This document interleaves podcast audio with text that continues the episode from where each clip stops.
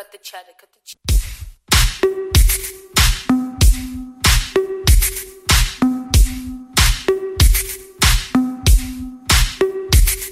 They be asking me questions about how I got so. Que ce soit pour déjeuner ou dîner, pour un 5 à 7 entre collègues ou simplement pour un bon café pour emporter, le Jinko Café et Bar situé dans le pavillon DS est là pour vous. Suivez-nous sur Facebook et Instagram pour être à l'affût de nos événements et promotions à l'année longue. Match d'hockey entre boys, un bon mimosa à la fin de semaine, un verre de vin en soupant. Jinko Café et Bar.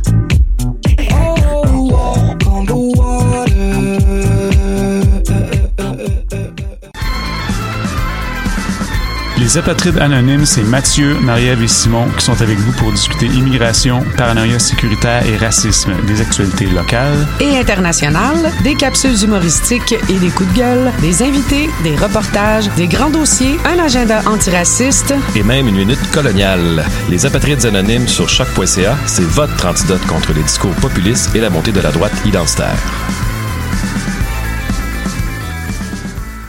Du 30 janvier au 1er février prochain, soyez de la cinquième édition du Taverne Tour. Plus de 70 artistes d'ici et d'ailleurs prendront d'assaut les tavernes de l'avenue du Mont-Royal, du boulevard Saint-Laurent et de la rue Saint-Denis. Voyez entre autres Dear Hoof, The Sallies, À la Claire Ensemble, Fred Fortin, Daniel Romano, Joseph Edgar, So Cold, Folaxoid, Dust Holes, Matt Vezio, Bon Enfant, Jonathan Person, Fudge, Mélanie Venditti, Birds of Paradise et plusieurs autres. Consultez toute la programmation et procurez-vous vos billets en ligne au tavernetour.ca. Une présentation de la Caisse des Jardins du Plateau Mont-Royal. Vivez l'expérience immersive du SATFest à la Société des arts technologiques jusqu'au 28 février. Les meilleurs courts-métrages 360 degrés réalisés par des artistes d'avant-garde à travers le monde. Découvrez le programme sur sat.qc.ca. Bonsoir ou bonjour, c'est Oxpo Puccino et vous êtes sur les ondes de choc. c'est pour ça que ça bouge comme ça. Oh, fucker, c'est ça. Voilà.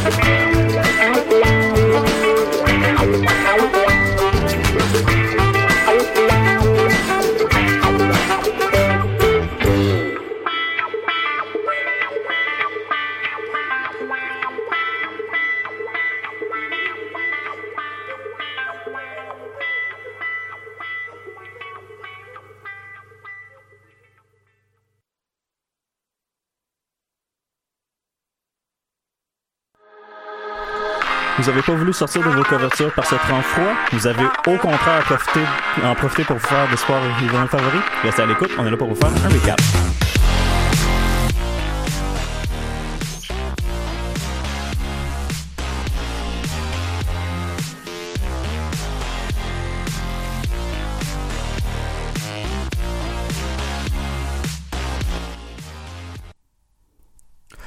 Bonjour à vous, chers auditeurs auditrices. Bienvenue au recap du 20 janvier 2020. Tim Giroir à l'animation cette semaine. J'espère que vous allez bien. Euh, ben, horaire chargé de nos collaborateurs habituels oblige. Euh, on vous propose une émission condensée de 45 minutes cette semaine.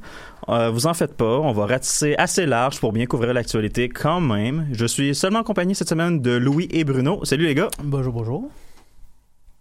Louis cherche son micro. Toujours un plaisir de vous voir. Les Ouais, gars. Louis qui est à la régie cette semaine, donc euh, C'est- équipe réduite oblige. C'est une première aussi pour lui, donc on va lui donner une chance. On va lui Ah donner ouais, du dans- temps pour apprendre, pour trouver ses repères, pour trouver les merveilleux boutons un peu partout. Ah ouais, je suis totalement dans le jus là, mais c'est correct, je m'habitue.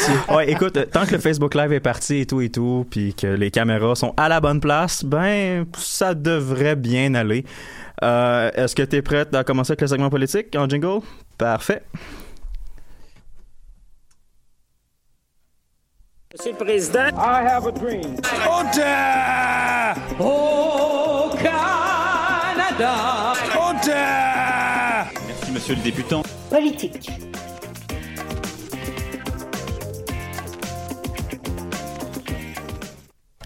Effectivement, segment politique. On commence avec toi, Bruno. Euh, J'ai lu les headlines un peu sur le gouvernement russe qui a démissionné en bloc. Ça a l'air super louche. Qu'est-ce qui se passe? Alors, comme d'habitude, ben, c'est une grosse semaine à politique, mais c'est vraiment la grosse surprise de la semaine. C'est pas euh, Paul Saint-Pierre Plam- Clam- Plamondon qui se présente encore à la chefferie du PQ. C'est pas Peter McKay non plus qui euh, lance une conférence de presse cette semaine pour se lancer lui aussi au Parti conservateur. C'est vraiment Vladimir Poutine qui, euh, qui vraiment cache à peu près tout le monde en politique cette semaine parce que ça va être vraiment des gros changements constitutionnels, qui vont arriver au Parlement russe cette année, lors du prochain, d'ici 2024. Et ces pouvoirs-là vont être vraiment complètement changés. On parle de diminution du pouvoir du président. Les prochains candidats les prochains candidats présidentiels devront être au pays depuis 25 ans au lieu de 10. Le Parlement aura le pouvoir d'élire son premier ministre. Avant, c'était le président qui nommait le premier ministre. Les bureaucrates ne pourront pas avoir plusieurs citoyennetés. La Cour suprême décidera euh, lors de la présentation d'une loi et pas de son consti- de sa constitution et plusieurs autres changements. Mais devant ces changements draconiens et sans véritable avertissement, ben, dans un geste de ballet, comme tu l'as dit, Tim, et pratiquement d'opéra, le premier ministre, de guerre et et paratonnerre de Poutine, Dmitri Medvedev, démissionne et avec lui son gouvernement. Il ne pouvait pas, selon lui, mener à bon port ces modifications constitutionnelles. Ces modifications sont importantes car elles disent au monde entier que Poutine ne restera pas président après la fin de son mandat. Rappelons que selon la constitution russe, un président ne peut pas effectuer plus de deux mandats d'affilée. Mais il ne faut pas compter l'autocrate et opiniâtre tigre russe sur les lignes de côté, et surtout en train de regarder le train passer comme une vache espagnole. Premièrement, il pourrait toujours se faire réélire comme premier ministre, comme en 2008, et avoir un certain pouvoir, car le Parlement aura des pouvoirs accrus. Néanmoins, plusieurs experts croient que Poutine aimerait mieux avoir un rôle plus effacé, mais toujours tirer les, ficelles derrière les portes closes. En intérinant le Conseil d'État qui avait le président dans la Constitution, il pourrait s'octroyer un rôle à vie et rester dans la vie politique russe pour encore longtemps. Néanmoins, ce qui est à retenir, c'est qu'en Russie, il n'y aura plus aucune personne ou président n'ayant eu plus de pouvoir que le président Poutine durant les deux premières décennies du XXe siècle. Aucun n'aura les pouvoirs aussi étendus qu'il a eu. Alors pourquoi ces changements et maintenant? Il reste encore quatre ans au mandat présidentiel de Poutine. En hypothèse personnelle, euh, il se cherche fortement un remplaçant.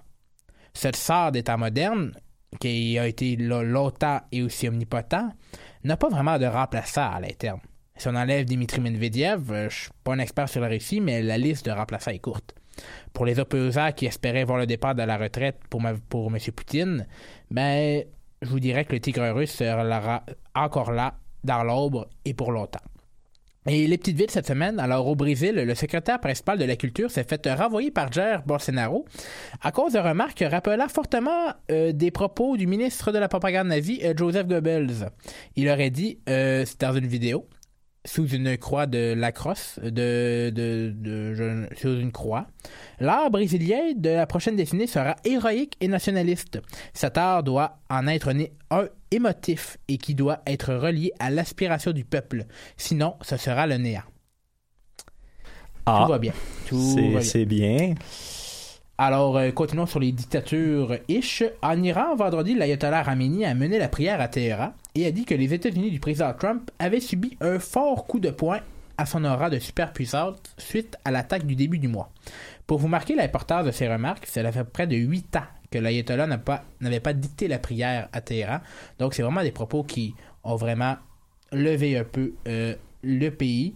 Et ça, ça dit aussi qu'il avait demandé aussi l'union du pays lors de son discours. Et bien sûr, au Canada, revenons ici bien sûr au pays. Euh, deux courses à la direction se mettent en branle, au Parti conservateur et au PQ. Je vais peut-être en parler la semaine prochaine si l'actualité est bien sûr de mon côté. Ben, merci beaucoup, Bruno. Euh, on va maintenant passer au sujet que je couvre à peu près à toutes les émissions, c'est-à-dire la présidence de Trump. Cette semaine, on va se concentrer sur le début du procès pour impeachment de ce même président. Je vous rappelle que M. Trump est accusé par les démocrates d'abus de pouvoir et d'obstruction du Congrès, résultant de la saga avec l'Ukraine. Je vous, je vous fais un petit rappel vite vite. Trump a selon toute vraisemblance mis de la pression sur le président ukrainien Volodymyr Zelensky pour que ce dernier enclenche une enquête sur le candidat démocrate Joe Biden et son fils Hunter. Trump a aussi coupé de l'aide militaire à l'Ukraine comme forme de chantage. De plus, les démocrates accusent le président d'avoir entravé le travail d'enquête du Congrès en ne répondant pas aux demandes d'injonction contre son équipe.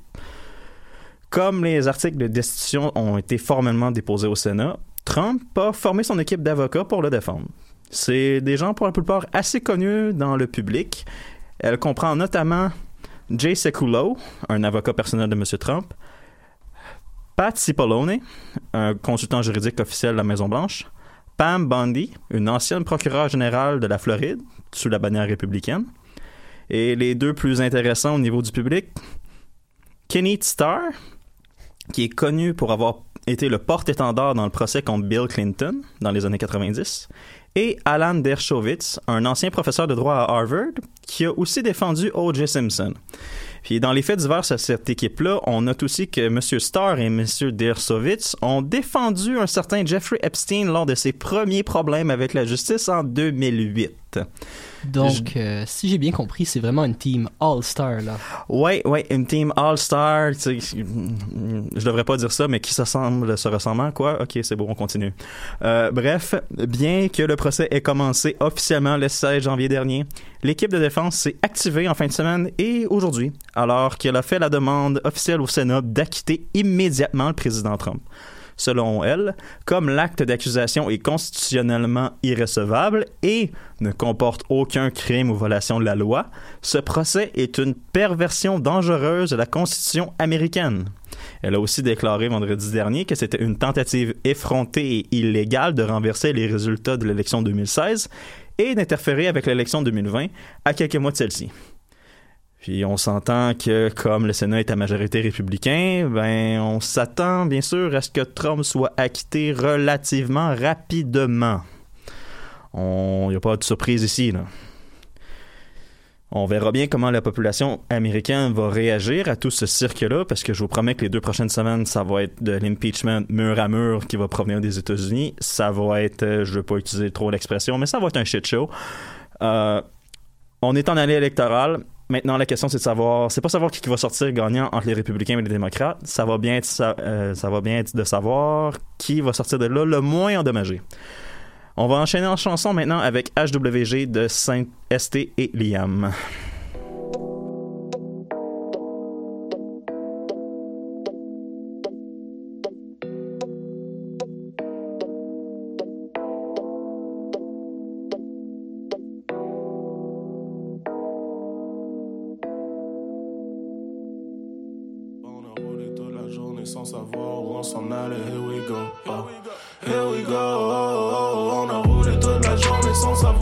Savoir où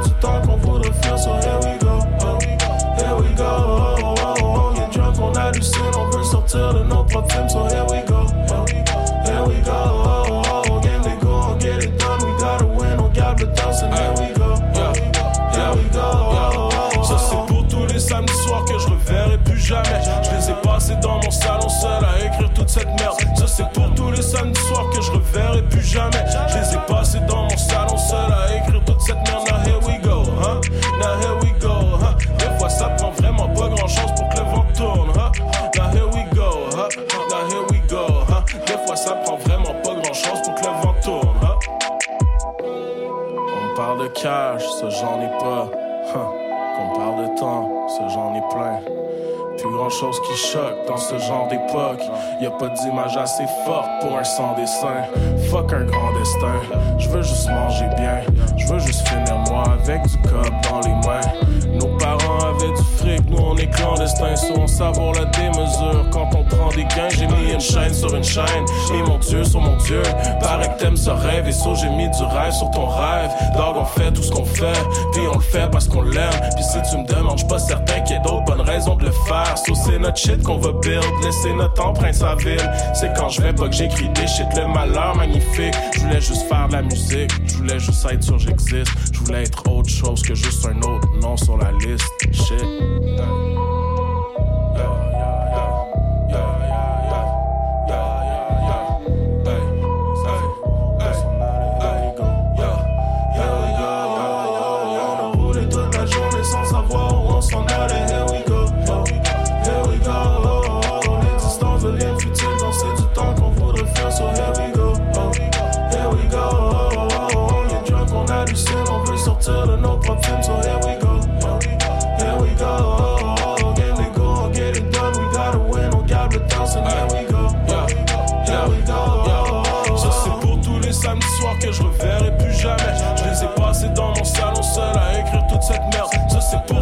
Samedis soirs que je reverrai plus jamais.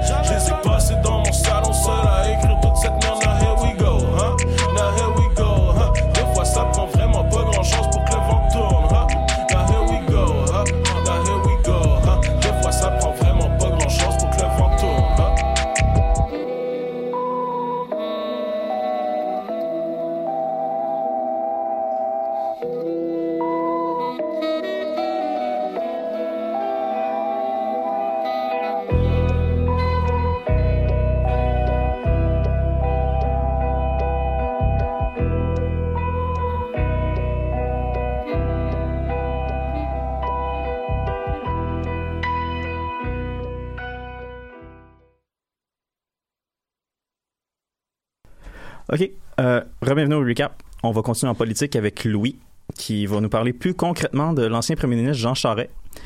Euh, ben, l'ancien premier ministre du Québec, pardon, Jean Charest, qui voit sa chance d'être élu comme chef du Parti conservateur canadien s'amenuiser à fur et à mesure que son passé le rattrape. Oh oui, je pense qu'il y, y a quelque chose d'un peu euh, poétique avec ça. C'est quasiment comme une petite tragédie grecque de tes actes dans le passé qui te suivent un peu.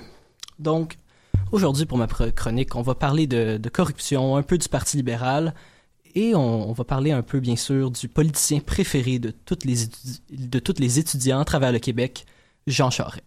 Mais avant ça, une de mes intros douteuses que, pour une raison quelconque, l'équipe du recap supporte encore. C'est quoi le point en commun entre Freddy Krueger, Jason et Jean Charest? Comment les gars? Euh, J'ai peur de la réponse. Bruno, t'as-tu... euh? Je connais pas deux des trois personnages, fait que je peux pas. Ah, comment, là, c'est des tueurs en série assez connus, là. Chaque fois que tu penses que t'en as fini avec lui, il revient plus médiocre que jamais. Oh, ok. Donc, si vous êtes le moindrement intéressé par la politique canadienne, Vous avez probablement remarqué que l'ex-premier ministre libéral du Québec compte peut-être revenir en politique pour se lancer dans la course à la chefferie du Parti conservateur canadien. Cependant, alors que la course n'a même pas encore commencé, le candidat se retrouve déjà avec des petits bâtons dans les roues. Les gars, saviez-vous que des allégations de corruption, ça disparaît pas magiquement? Non, tu m'étonnes. Même après plusieurs années, eh bien, quelqu'un aurait dû déposer un mémo à Jean Charest et à Marc Bibot, son ancien trésorier du Parti libéral, sous lui. On va retourner un petit peu en arrière pour raconter cette histoire-là. En 2014, l'UPAC, l'unité permanente anticorruption, ouvre l'enquête ma Machuré. Machuré. Mach- Je suis vraiment pas sûr de comment ça se prononce. Il y a comme un accent dessus, là, mais on va dire Machuré. Qui avait et a encore comme mission d'enquêter sur M. Bibot. En 2016, plusieurs documents furent rédigés sur les possibles activités illégales de collecte de fonds sous Bibot, des documents qui n'étaient pas accessibles à la population québécoise. Jusqu'à jeudi dernier. Comme vous pouvez probablement le deviner, la publication de ces documents n'était probablement pas dans le meilleur intérêt de M. Bibot. Avant que je lise certaines des conclusions du PAC, j'aimerais souligner le travail exemplaire de la presse, Québécois et de Gazette, qui pendant des années ont travaillé ensemble à faire des demandes d'accès public à l'information et qui ont finalement eu gain de cause pour nous révéler ces infos jeudi. Là, je vais vous répéter certaines des suspicions de l'UPAC, qui sont, selon moi, les plus révélatrices. Veuillez noter qu'en ce moment, aucune accusation n'a été faite et il est possible que même si le tout a l'air de puer la collusion et le financement illégal, qu'il n'y en ait jamais. Donc, sans plus attendre, certains des meilleurs moments de l'enquête présentés par le journal La Presse. Des dirigeants ont dit avoir subi de fortes pressions de M. Bibot pour donner, certains parlant même de peur, d'intimidation ou de menaces. L'un dit avoir eu accès à des informations privilégiées grâce à lui, et certains se seraient fait promettre que le collecteur interviendrait en leur faveur auprès du gouvernement. Un employé du cabinet du premier ministre à l'époque de Jean Charest a dit que ces documents privilégiés, que des documents privilégiés du ministère des Transports étaient transmis à Marc Bibot, qui n'avait pourtant aucun poste dans le gouvernement. Un entrepreneur a confirmé aux policiers avoir participé à un cocktail de financement libéral en présence de Marc Bibot en 2008, où l'entrée se payait à 5000 dollars, mais où des prête-noms étaient utilisés pour faire croire que les, participants euh, respectaient la limite annuelle légale de contribution, qui est alors de 3000 dollars. Ce témoin corroborait ainsi le témoignage déjà public de Lino Sambito, organisateur de l'événement à ce sujet.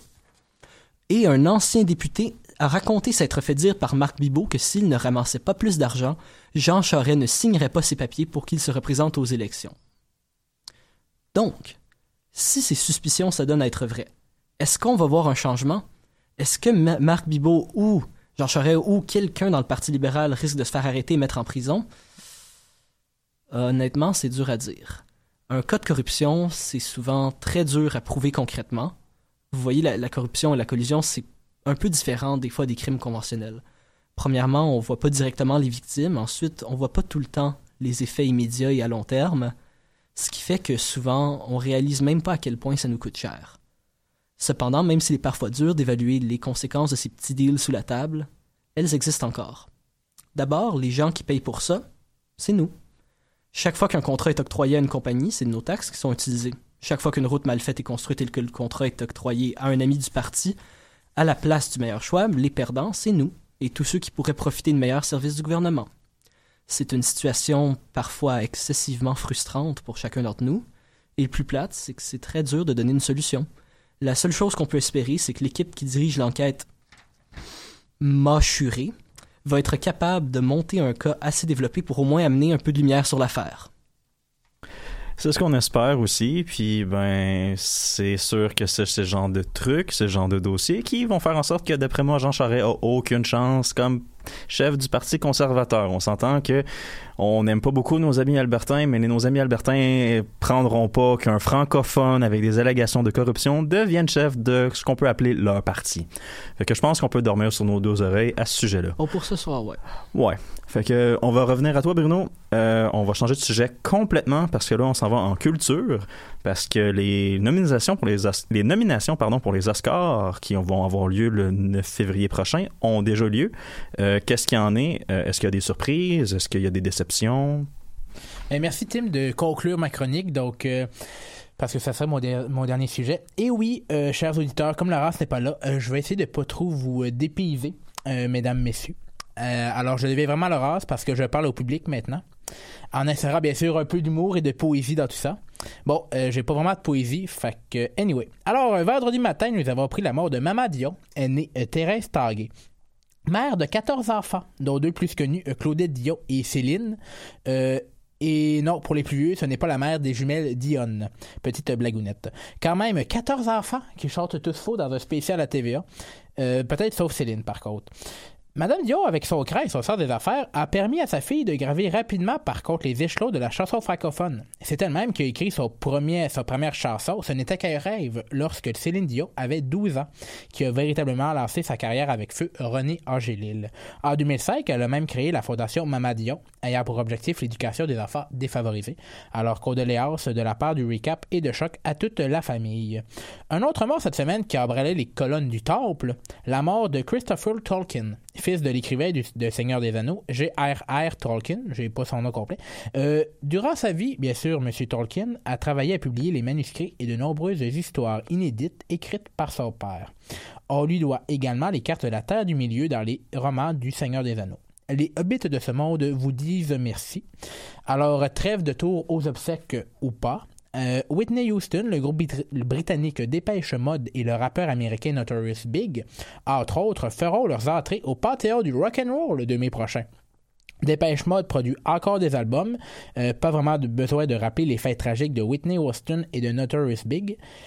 Et peut-être de Dépêche Mode aussi, je sais pas trop là. Et- Dépêche Mode, ça meurt jamais. Ah non? Preach. E-boy, ok. Ben, Ils Euh, ont quand même quelques bons succès, là, on va leur donner. Là. Mais maintenant, continuons chez les euh, zombies. Euh, le cinéma québécois a connu une légère, hausse- une légère baisse de ses recettes entre 2018 et 2009. Néanmoins, les recettes globales au guichet des cinémas ont augmenté de 2% partout au Québec. Ce sont les films étrangers qui ont connu la plus forte hausse, dépassant les recettes des films québécois de près de 3%.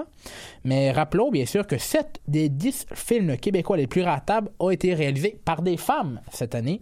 Alors, hashtag Girls Power. Le rappeur euh, Eminem, je, je, je suis pas capable. Anyway. Eminem. Euh, Eminem, euh, c'est ça. Euh, vous voyez, bien sûr, mes connaissances en rap sont, Ouais, sont très, ouais, très, très ouais. élevées. OK. Euh, chose là, a dévoilé un opus euh, de son prochain album intitulé Music to be Murdered by, qui s'attaque à la violence par arme à feu aux États-Unis. Le vidéoclip finit sur des images des dernières fusillades de masse survenues euh, au pays de l'oncle Sam et et appelle aussi aux gens à s'inscrire aux listes électorales. Le vidéo de 6 minutes a été vu plus de 1,5 million de fois sur YouTube au moment de, sa, au moment de la mise en onde de l'émission. Et en terminant, euh, comme euh, Tim le mentionnait au début, euh, j'ai parlé bien sûr de choses très tristes aujourd'hui. Mais, euh, et de mort durant ma première chronique culturelle. Alors c'est pour ça que je vais euh, terminer par vous parler des nominations aux Oscars, parce que lorsque c'est le temps de rappeler des vieilles façons de faire d'hommes blancs cisgenres, l'Académie est une réussite totale. On pourrait même dire des experts dans le sujet. Ah, pratiquement. Alors, c'est le film Le Joker de Todd Phillips avec Joaquin Phoenix euh, qui est le plus de nominations euh, dans, euh, toutes les catégories confondues avec Oz aux Oscars, devant The Irishman de Martin Scorsese, 1917 de Sam Mendes, c'est pas le chanteur homosexuel Sean Mendes, je me mélange tout, je me mélange tout le temps, je sais pas pourquoi, et euh, Once Upon a Time in Hollywood de Quentin Tarantino avec 10 nominations chacune. Ça serait possiblement la première fois que Quentin Tarantino aurait- serait, euh, avec, partirait avec un Oscar si il, ra- il euh, rapporterait le prix du meilleur réalisateur. La Palme d'Or et le chef-d'œuvre de Bong Joon-ho, Parasite, se faufile même dans la catégorie du meilleur long métrage tout court, en plus d'être en nomination pour le titre de meilleur film étranger. Ça aussi, c'est une première. Et cette année, euh, aucune femme dans la catégorie de la meilleure réalisation. Et il y a une seule actrice de couleur, Cynthia Erivo, dans la catégorie meilleure actrice. Alors bien sûr, une autre taupe qu'on peut ajouter cette semaine au cimetière hashtag diversité. Et on peut s'attendre à ce que Oscar White devienne la force cette année. Mais bon, euh, ne pas représenter la diversité, euh, c'est ce qu'on fait de mieux aux Oscars. Effectivement, c'est, j'ai l'impression que c'est un disque qui se répète à tous les ans depuis quelques années. Euh, on va aller en musique avec The Leaders de Holy Fuck.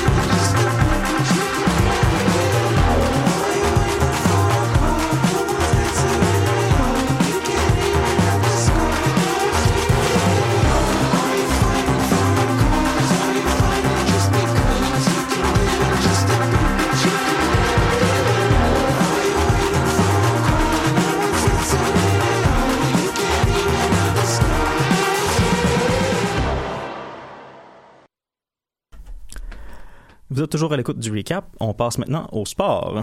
Ok, gars, montrez-nous ce que vous savez faire.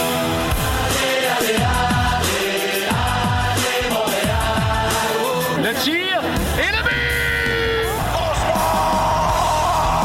Elle est partie! We the North! What a night again. Unbelievable feeling. Spa. Je vais faire ça simple cette semaine. NFL, hockey, UFC dans l'ordre. Let's go. Dans la NFL, c'était les finales d'association hier et on peut dire que la logique a été respectée. Dans l'américaine, les Chiefs de Kansas City iront au Super Bowl pour la première fois en 50 ans après avoir disposé des surprenants Titans du Tennessee par la marque de 35-24. Dans la victoire, ben, le carrière de deuxième année, Patrick Mahomes, a continué de prouver au monde entier que c'était un cheat code humain. 294 verges de gain aérien et 3 passes de toucher. À cela s'ajoute une course de 27 verges pour le toucher en fin de première demi qui donnait les devants pour de bon aux Chiefs. Ça veut donc dire qu'il va avoir un Québécois au Super Bowl, Laurent Duvernay-Tardif, joueur de ligne à l'attaque pour Kansas City, qui est aussi connu pour être le seul joueur de la Ligue à avoir gradué en médecine. Dans l'association nationale, les 49ers de San Francisco ont littéralement marché sur les Packers de Green Bay. Le porteur de ballon Raheem Mustard a, couru, a couru pour des gains de 220 verges et 4 touchés dans un gain de 37-20 de son équipe. Alors, ça va être un rendez-vous le 2 février prochain à Miami pour le Super Bowl 54. Chiefs 49ers, ça devrait donner un assez bon spectacle. Au hockey de la LNH, ben, l'arrivée du Russe Ilya Kovalchuk continue de sourire au Canadien Montréal, alors qu'il a marqué dans une victoire de 5-4 du tricolore face aux Golden Knights de Las Vegas. Il a 8 points en 8 matchs avec le Canadien, qui lui tombe en vacances jusqu'au 27 février avec la pause obligatoire par la convention collective des joueurs et le match des étoiles la fin de semaine prochaine. Ailleurs dans la ligue, ben, on peut pas passer sous silence la semaine d'Alex Ovechkin. Il a marqué 8 buts en 3 matchs. Ce faisant, il a été élu première étoile de la semaine. Mais encore plus impressionnant, pour ce qui est des buts marqués, ben, il a dépassé Mario Lemieux au 10e rang de l'histoire de la Ligue et il a aussi rejoint Steve Yzerman au 9e rang avec 692 buts en carrière. Reste maintenant à savoir quand est-ce qu'il va atteindre le plateau des 700 buts. Ben, vu a le match des étoiles, moi je te dis que d'ici la mi-février, c'est fait. Je sais pas vous autres, là, mais Moi, je fais pas tant de prédictions que ça, mais qu'est-ce qui va être plus intéressant, c'est de savoir aussi qu'il va se rendre d'ici la fin de sa carrière. C'est clair qu'il dépassera pas Wayne Gretzky, mais euh, il peut Oh. au moins arriver au top 5. Écoute, si il performe au même âge et avec le même talent qu'un gars comme on va dire le défenseur Jedno Chara, on sait jamais. Moi, tout ce que je veux, c'est qu'il s'amuse à travers son parcours. C'est ça le plus important, vraiment. Ben, on sait qu'il le fait à le voir aller sur la glace, fait que t'as pas à t'inquiéter pour ça. Hey, ça, c'est Mais- le commentaire de coach de soccer, genre au récréatif à 8 ans. J'aurais aimé ça que mon coach de soccer me dise ça, honnêtement. ça aurait peut-être aidé un peu, effectivement. Euh, pour revenir sur Ovechkin, ben, s'il atteint la marque des, des 700 buts, les, quand il va l'atteindre, ben, il va devenir le huitième joueur à atteindre une telle marque. Pour finir avec les sports, on va passer aux arts martiaux mixtes, plus précisément au gala UFC 246, alors que c'était le grand retour de Conor McGregor, vedette assez controversée du circuit. Il affrontait pour l'occasion le vétéran Donald Cowboy Cerrone dans un combat chez les mi-moyens. Jamais une chose. J'avais oublié avant vendredi que ce combat avait lieu. Quand je l'ai su, honnêtement, je me suis dit que McGregor devait être assez prêt parce qu'il n'avait pas vraiment fait de frasque majeure dans les derniers jours. Honnêtement, mon intuition m'a donné raison parce que McGregor a gagné par KO en 40 secondes au premier round. Puis Donald Cowboy Cerrone, il, avait, il était sur une séquence de défaites, mais ça reste un des combattants les plus solides de la promotion. Donc, c'est quoi la suite pour McGregor? On le sait pas. On, euh, Dana White veut une revanche, un combat numéro 2 contre Khabib Nurmagomedov. Le combat qui avait parti toute la foire qui a un peu mis sur la glace la carrière des deux combattants. C'est ce qui conclut la chronique sport. On passe maintenant à l'économie. De la coalition Avenir Québec, pas de baisse d'impôts. Billions and billions and 520 millions de dollars. Moi, j'ai intérêt que je veux chez le capital. Prêt d'urgence pour Capital Média qui est au bord de la faillite. Économie, en as-tu vraiment besoin?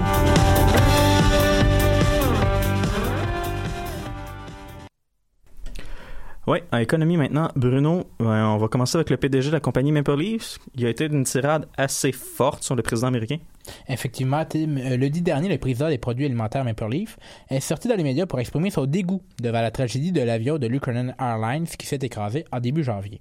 Dans un tweet, le 10 matin, l'homme d'affaires Michael McCain, des frites du même nom, a reproché aux dirigeants du gouvernement américain d'avoir posé une série de gestes inutiles et irresponsables et que narcissique à Washington a déstabilisé la région du Moyen-Orient. Les 53 Canadiens morts dans l'écrasement ont été remémorés cette semaine par plusieurs organisations, dont les universités. Les aliments Maple Leaf aussi euh, ont été touchés par cette tragédie car un employé aurait perdu son épouse et son fils de 11 ans dans l'écrasement de l'avion, ce qui explique un peu la... euh, euh, bien sûr, la levée de bouclier de la part du PDG. Néanmoins, c'est très rare de voir un dirigeant de s'en prendre aussi frontalement un dirigeant de pays. On entend bien sûr aux États-Unis Bill Gates et Warren Buffett s'exprimer sur la taxation, mais on vise rarement un dirigeant personnellement comme M. McCain l'a fait. Pour certains, toute publicité n'est pas de la bonne publicité, surtout pour des entreprises cotées à bourse, allergiques à tout soubresaut politique et allergiques aux polémiques. Euh, mais reprenons où j'en avais, où je vous avais laissé la semaine dernière avec la tragicomédie euh, Bombardier qui s'étire de plus en plus. Ouais, c'est pas super. Quand on entend Bombardier, là, à moins qu'on parle de BRP, là, que ça va un peu mieux, là, Bombardier, comme les aéronefs et les trains, là. yeah. Mais maintenant, c'est l'épisode du pot et de la fleur cette semaine. Parce que commencer avec la fleur, si c'en est une, bien sûr. euh, cette semaine, Air Canada a dévoilé son premier A220 d'Airbus. Euh, c'est bien sûr le nom de l'ancien programme C-Series de Bombardier. Dans un contexte de consolidation et de réduction des coûts, l'A220 utilise 20% moins de carburant que les autres appareils semblables et c'est un appareil monocouloir qui demande moins d'employés euh, lors des vols. Néanmoins, Bombardier passe peut-être se départir de sa participation dans son programme phare, qui était il n'y a même pas trois ans la C-Series, parce que la difficulté, ça serait de continuer à faire des investissements et de donner le capital pour continuer euh, le projet commun d'Airbus. Mais euh, maintenant, le pot. Euh, je vous parlais des déboires du bombardier avec New York la semaine dernière. Eh bien, Toronto n'est pas en reste. La saga des tramways de la ville reine semble enfin se terminer pour le constructeur de Valcourt. Le dernier tramway a été livré avec deux semaines de retard. Deux semaines de retard au deuxième échéancier. le contrat de départ prévoyait 204 tramways pour 1,2 milliard de dollars et livrable à 2018. On est en janvier 2020. Un léger retard. Alors, à Rafale, l'Association canadienne des producteurs pétroliers se réjouit du rejet unanime de la Cour suprême euh, de du rejet unanime de la Cour suprême de l'appel de la Colombie-Britannique à propos de l'élargissement du pipeline Trans Mountain. Tout va bien dans ce côté-là. Euh, L'accord Canada-États-Unis-Mexique a été entériné par le Sénat américain jeudi, juste avant la procédure d'impeachment au Congrès. Il ne reste que le Canada, qui n'a toujours pas ratifié l'entente, à passer le processus de ratification à la Chambre des communes et au Sénat. Et bien sûr, le gouvernement canadien, euh, nouvelle encore un peu euh, de répétition, veut réduire de 25% la facture des services sans fil au Canada. Ceci est une bonne blague. Et pour finir, bien sûr, le chiffre de la semaine, 10, 10 800 milliards de dollars. Ouch. C'est la valeur, selon l'organisme Oxfam, des travaux de soins non rémunérés des femmes de 15 ans et plus dans le monde. Je répète, 10 800 milliards de dollars. C'est trois fois le secteur mondial des technologies. C'est de l'argent, là. C'est pas mal. C'est énormément de services aussi. C'est- c'est ça que Oxfam, justement, met de l'avant dans son rapport, juste avant le Forum économique mondial de Davos. Il, il- il essaie de mettre en lumière le travail souvent ignoré des femmes aux capitalistes. Le travail domestique, des repas, les soins donnés par les femmes sont souvent non rémunérés et sont des piliers des nations industrialisées selon le rapport. Toujours porté sur l'inégalité, bien sûr, ce rapport euh, dit que les 22 hommes les plus riches auraient plus de richesses que l'ensemble des femmes africaines. C'est quand même ça aussi un chiffre qui frappe. Euh, mais, toutefois, le rapport préconise la fête des inégalités extrêmes avec une taxation progressive, la fête des paradis fiscaux et des investissements dans, et bien sûr plus d'investissements dans les programmes et services sociaux. Oxfam fait quand même acte de propositions quand même éclairées dans ce rapport. Ben, je te remercie beaucoup, Bruno. Euh, juste avertir pour les gens qui écoutent en podcast sur choc.ca, ça va être la fin de l'émission avec la dernière chanson Together de Kate Tranada. Pour les gens sur le live Facebook, on va probablement continuer cinq minutes après l'émission pour faire une petite discussion. Merci beaucoup à tous sur le podcast. On se voit la prochaine fois. À la semaine prochaine!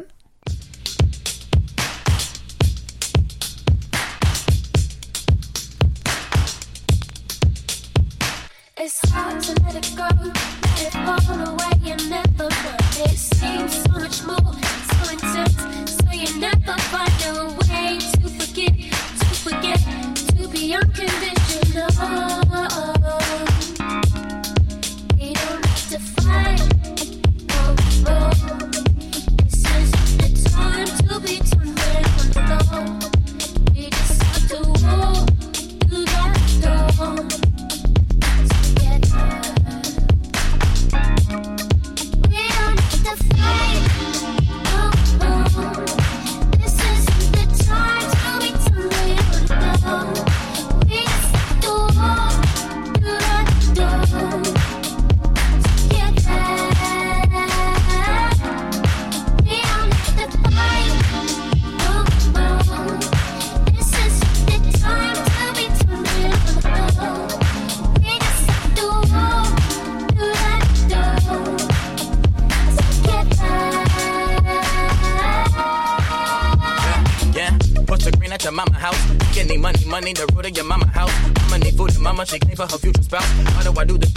When your mama blow?